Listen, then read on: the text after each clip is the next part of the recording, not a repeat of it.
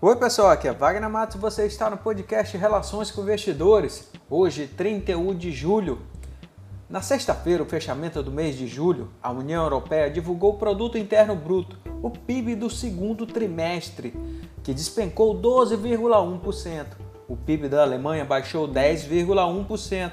O da Espanha contraiu 18,5%. A França recuou 13,8%. A Itália teve queda de 12,4% e Portugal cedeu 14,1%. Já os Estados Unidos amargaram queda no PIB de 32,9%. No Brasil, ainda não temos números oficiais.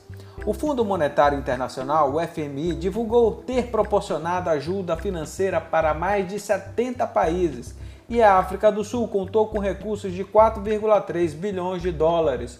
O Congresso americano ainda não chegou a uma conclusão sobre um novo plano de estímulo à economia americana, impactada pela crise pandêmica. O Ibovespa caiu 2% aos 102.912 pontos, com volume financeiro de 34 bilhões de reais. Na semana subiu 0,52%. No mês, a alta foi de 8,26%.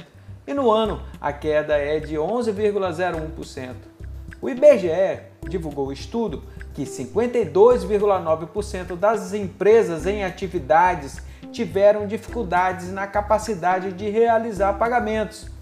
Entre as de pequeno porte, com até 59 funcionários, a proporção foi de 53,2%. As de médio porte, com até 499 empregados, apresentou 42,1%. As de grande porte, com 500 ou mais colaboradores, ficou em 29,5%.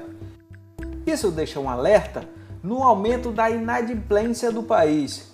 O Banco Central do Brasil autorizou os testes para pagamentos através do aplicativo WhatsApp do Facebook, com as bandeiras de cartões Mastercard e Visa.